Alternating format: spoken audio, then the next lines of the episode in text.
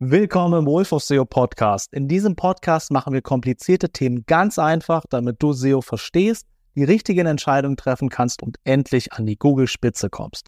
Okay, heute Link-Building-Episode mit Chris. Chris, Hello. aber wer bist du überhaupt? Yes, äh, ich bin, bin Chris, bin Projektmanager bei Wolf of SEO mit der Spezialisierung auf Linkaufbau. Bin jetzt seit boah, zweieinhalb Jahren dabei ähm, und so seit eineinhalb Jahren habe ich den Fokus voll auf Linkbuilding gewechselt, weil ich so überhaupt gar nicht der, ähm, der textliche Typ bin. So Wörter sind für mich nicht verwirrend, aber sprechen für mich keine klare Sprache. Ähm, und ich mag mehr Zahlen, Daten, Fakten. Und äh, Linkbuilding auf jeden Fall dann im SEO der richtige Bereich für mich gewesen. Link-Building, Link-Building. Was, was ist Link-Building? Was sind Backlinks? Ja, also unter Linkbuilding verstehen wir das Aufbauen von Backlinks für Kunden, für Klienten. Ähm, und was genau ein Backlink ist, relativ schnell erklärt. Du kennst das von jeder möglichen Webseite, auf der du mal bist. Du siehst ganz häufig in Texten versteckt so ein blaues Feld. Und wenn du da draufklickst, kommst du entweder zu einer, also du kommst zu einer anderen Seite. Und man unterscheidet eigentlich nur zwischen internen Links und externen Links. Wenn wir über Backlinks sprechen, meinen wir grundsätzlich externe Links. Also Links, die von einer Webseite zu einer anderen verweisen. Und was ist dann jeder Backlink gleich? Gibt es Backlinks, die besser sind oder? Äh, nee, also äh, auf gar keinen Fall. Du, äh, nicht jeder Backlink ist gleich, aber du kannst es dir quasi so vorstellen, es gibt verschiedene Attribute, die so ein Backlink haben kann. Das ist ähm, zum Beispiel ein No-Follow-Backlink, gibt zum Beispiel der Suchmaschine, also äh, Google, ähm, das Zeichen, dass sie diesen Link nicht folgen soll und dem keine Wertung zusprechen soll. Dann gibt es Do-Follow-Links, die quasi genau das Gegenteil beschreiben, also bitte folgt diesem Link. Ähm, und dann gibt es noch so Zwischendinge wie, also was heißt Zwischendinge, andere Attribute wie Sponsored, die das halt als Werbekennzeichnung markieren. Aber das sind die äh, drei most common Attribute, ähm, wie, man, wie man jetzt erstmal zwischen einem Link unterscheiden kann. Äh, geht natürlich noch viel tiefer. Okay, ähm, aber für, für was brauche ich jetzt eigentlich Backlinks? Warum, warum brauche ich für SEO überhaupt Backlinks? Warum? Ich, ich schreibe Ja. doch meinen Content, ich habe meine Seite optimiert. Ja, total easy. Ähm, nicht nur du hast deine Seite optimiert, sondern wahrscheinlich auch die 20 Competitor oder 35 Competitor in deiner Nische ähm, haben ihre Seite auch optimiert, weil die auch alle nicht auf den Kopf gefallen sind. Und jetzt hast du halt ein, ein riesiges, eine riesige Area mit Seiten, die alle eine super On-Page-Optimierung gemacht haben. Das heißt, die haben ihre äh, Alttexte in den Bildern eingesetzt, die haben ihre Meta-Beschreibung gemacht, die haben ihre Metatitel-Keyword optimiert, die haben SEO-Texte geschrieben, die haben ihr Research gemacht, die haben FAQs eingebunden und so weiter. Und wie soll Google jetzt von diesen 35 Leuten unterscheiden, wen sie auf der 1 packen soll, wen auf die 17, wen auf die 35? Und das ist so im, im Groben, wo dann Link-Building ins Spiel kommt. Ähm, und was wir im Endeffekt damit machen, ist, wir bauen Autorität für die Seite auf. Das heißt, eine ähm, Seite, die zum Beispiel sehr alt ist ähm, und, und eine sehr hohe Autorität hat, also ein gutes Beispiel dafür ist vielleicht so Sportschuhe. Ähm, du hast jetzt eine Nische mit, mit Seiten, die haben, da hast du 25 Seiten, die alle eine On-Page-Optimierung gemacht haben. Alle, alle sind auf Sportschuhe optimiert. Ähm, und dann hast du natürlich so Big Player wie Nike, Adidas, Puma, gibt wahrscheinlich noch 100 andere. Und die genießen natürlich vom Grundsatz aus eine sehr hohe Autorität von Google, weil die einfach schon sehr lange dabei sind, die Marke sehr bekannt ist. Ähm, und was wir mit dem Link-Building quasi machen, ist Autorität auf der Seite aufbauen. Okay, das heißt, mit, mit Autorität kann ich Google schon sehr, sehr viel zeigen und Link-Building hat schon irgendwo einen großen Effekt oder kann einen Effekt haben. Äh, ja, auf jeden Fall, also klar, aber ähm, mit Autorität zeigen ist es eher weniger, sondern Google spricht dir die Autorität eher zu. Also es ist nicht eher so, dass du dich hinstellst und sagst, hey, ich bin jetzt aber autoritär, sondern ähm, du musst es quasi von Google erarbeiten, dass die halt sagen, okay, der Typ ist wichtig und das, ähm, das, das ist einer der Faktoren natürlich Link-Building von. Mhm. Und wie, wie würdest du Link-Building als SEO-Maßnahme beschreiben? Würdest du da sagen, hey, okay, das ist eine, die ist eigentlich gar nicht so wichtig oder äh, wie, wie siehst du Ähm, das? Ja, gute Frage. Also wichtig auf jeden Fall, deswegen ist es auch, äh, also ich würde sagen, wahrscheinlich die Top 2 Maßnahmen überhaupt. Man kann äh, an Was ist die sein, Top 1? Die Top 1 ist der Content, ne? Also äh, ganz klar. Ähm, der, der Text muss sitzen, damit die Links auch greifen. Ähm, sorry, was war deine Frage? Ähm, Linkbuilding, wie, wie, Ja.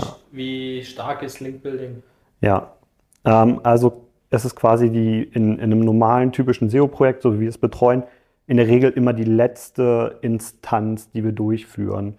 Ähm, einfach aus dem Grund, dass man schon sehr viel Foundation und Grundarbeit ähm, mit einer sauberen On-Page machen kann. Denn Link-Building ist jetzt eine sehr entweder zeitintensive oder eine sehr kostspielige Maßnahme.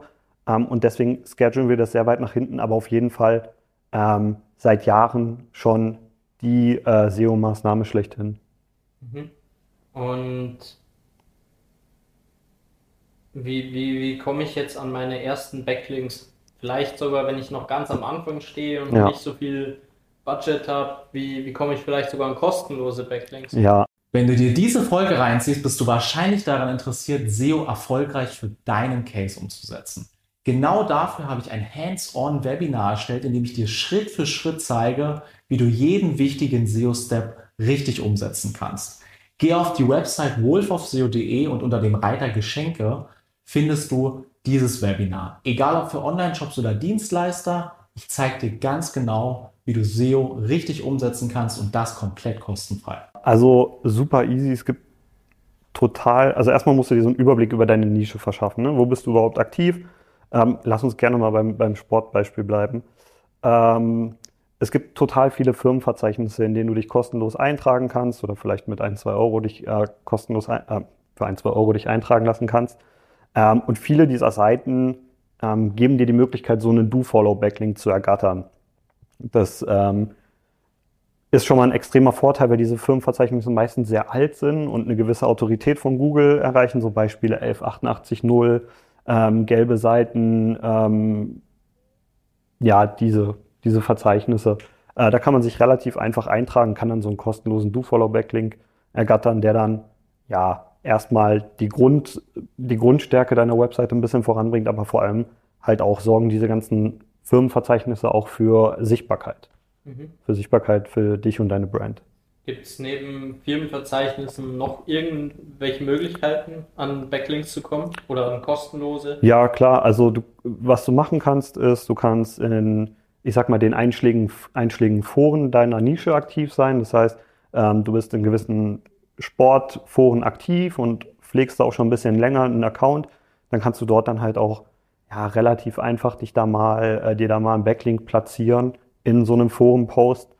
Äh, wichtig ist da halt nur, also so Forenmoderatoren sehen es halt gar nicht gerne, wenn du da einfach dir einen neuen Account erstellst und quasi in jeden Thread einfach nur deinen Link reinwirfst, verfehlt auch völlig die äh, SEO-Maßnahme, aber äh, das ist halt ungesehen. Deswegen solltest du dir auch auf diesen Foren ähm, schon so eine Grundautorität ähm, angeeignet haben, dass du ja jetzt nicht der Newbie bist, sondern die schon wissen, okay, äh, der ist hier aktiv. Ähm, dann hast du auch die Chance, dass so ein Forenlink auch mal stehen bleibt. Mhm. Genau. Ähm, man hat natürlich auch die Möglichkeit in einschlägigen Blogs, die so eine Kommentarsektion zur Verfügung haben, ähm, dort sehr aktiv zu sein und dort mit zu, mit zu kommentieren, mit zu fungieren. Also so ein bisschen einfach in der Nische aktiv sein und ähm, dort dann in Kommentaren deinen äh, Link zu platzieren. Ist natürlich auch so, dass Kommentare, also so User-Generated Content, der quasi vom Nutzer auf einer, ähm, auf einer anderen Seite publiziert wird, äh, auch gerne mal als No-Follow markiert wird. Das heißt, hat jetzt keinen direkten Impact für die Suchmaschine, aber bei vielen ist es auch halt nicht so. Ne? So kann man da auch gut an Backlinks kommen. Mm, Das heißt, nur, nur damit ich es richtig verstehe, Do-Follow-Links sind die, die meine Seite auch irgendwo was bringen und Genau. vorwärts bringen. Ja, also ich, ich würde es nicht so top-down beurteilen, denn ähm, du, der, der Do-Follow-Attribut beschreibt quasi nur für die Suchmaschine, dass sie dem Link nicht folgen soll. Ähm, also die Stärke nicht weitergibt. Ähm, nichtsdestotrotz können No-Follow-Links auch nutz, nützlich sein auf Seiten, die zum Beispiel sehr viel Traffic haben. Wenn du dort einfach einen Link platziert hast und jemand über deinen Link stolpert und darüber auf deine Seite kommt, hat es zwar keinen direkten, ich sag mal, Ranking-Faktor-Einfluss auf deine Seite, aber du hast halt einen Nutzer. Ja, so, und dann kann es natürlich auch Sinn machen. Ähm, genau, da sind dann natürlich auch, wenn wir gerade schon dabei sind, so No-Follow-Links, so Social-Links, also ähm, von deinem Instagram auf deine Webseite, von deinem Facebook-Account auf deine Webseite, Pinterest, äh, TikTok, all diese, diese Kanäle kannst du Ähm, von denen kannst du natürlich auch auf deine Seite verlinken, was einfach für die, für die Awareness und die Sichtbarkeit äh, nützlich ist. Jetzt nicht unbedingt für die Suchmaschine, aber äh, auch dafür für Traffic, der überlaufen könnte. Mhm. Jetzt sagen wir mal, jetzt bin ich schon ein bisschen weiter Ja, und ähm, habe hab meine Seite, mein, eine Website, meinen Online-Shop schon Ja. aufgebaut und möchte jetzt nur noch in die Top-Position. Ähm, wenn ich mir jetzt Backlinks einkaufen möchte, worauf sollte ich achten? Boah, äh, ganz gefährlich. Also geh davon aus, dass wenn dir irgendjemand 50 Backlinks für 5 Euro anbietet auf äh, einschlägigen Portalen, äh, die man da so kennt, äh, dann halt da bloß die Finger von weg. Also damit kannst du dir auch ganz schnell die Seite kaputt schießen, denn ähm, Links können nicht nur in die positive Richtung funktionieren, weil wenn du sehr viele Seiten oder sehr viele Links von negativen Seiten bekommst, kann das für Google auch ein Indikator sein, dass ja deine, dass du dich nicht um deine Seite kümmerst, dass du das nicht pflegst, dass du dich da, dass du da äh, ja, dich nicht drum kümmerst. Ich glaube, Nils hatte darüber mal ein Video gemacht, Negativ SEO. Das, das heißt quasi, da hat dann irgendein Konkurrent zum Beispiel ganz viele Backlinks Ja. irgendwo eingekauft auf eine Konkurrentenseite. Ja, genau. Die können also auch eine relativ shady Methode, die Leute dort anwenden, ist dann quasi, ähm, dass sie über Proxys dann äh, ja in sämtlichen Foren oder überall, wo du halt die Möglichkeit hast, einen Link zu platzieren, äh, dann einen Backlink für den Konkurrenten platzieren und damit halt so Spam-Signale für Google senden. Ähm, und das kann dann halt zu Ranking-Verlusten sorgen. Nicht unbedingt für, für so eine direkte Abstrafung, wie man das kennt, so ein Penalty, wo du alle deine Rankings verlierst, aber es kann schon einen negativen Einfluss darauf haben, wenn du auf einmal 500 neue Backlinks hast. Vorher hattest du vielleicht nur 100, jetzt sind 500 dazugekommen, die kommen alle von so shady, shady Seiten. Und nochmal zurück. Ähm, du hast jetzt gesagt, okay, billige Backlinks, äh, 50 für 5 Euro sind Ja. jetzt nicht gerade das, das Gelbe vom Ei. Ähm, auf was muss ich sonst noch achten, wenn ich mir Backlinks einkaufe? Ähm, also wenn du, ich würde nicht direkt Backlinks sagen, sondern mich vielleicht mal auf einen konzentrieren. So die Top-Metriken, auf die wir immer achten, ob ein Backlink für jemanden interessant oder relevant ist, ist vor allem erstmal die Themenrelevanz. Also passt es überhaupt zu meiner Nische? Denn du kannst dir vorstellen, wenn du jetzt einen, ähm, einen einen Gastbeitrag beim Handelsblatt einkaufst, aber du bist halt irgendwie ein Online-Shop, der Mutti-Zubehör macht, dann bringt es nicht so sonderlich viel für, für deine Seite. Das heißt, es muss schon irgendwie in der Nische stattfinden, es muss Themenrelevanz haben. Ähm, dann der wahrscheinlich zweitwichtigste Faktor ist die Domain Authority, also wie hochwertig ist diese Seite, also wie autoritär ist die Seite. Wie, wie stark ist die Genau, wie stark ist die Seite.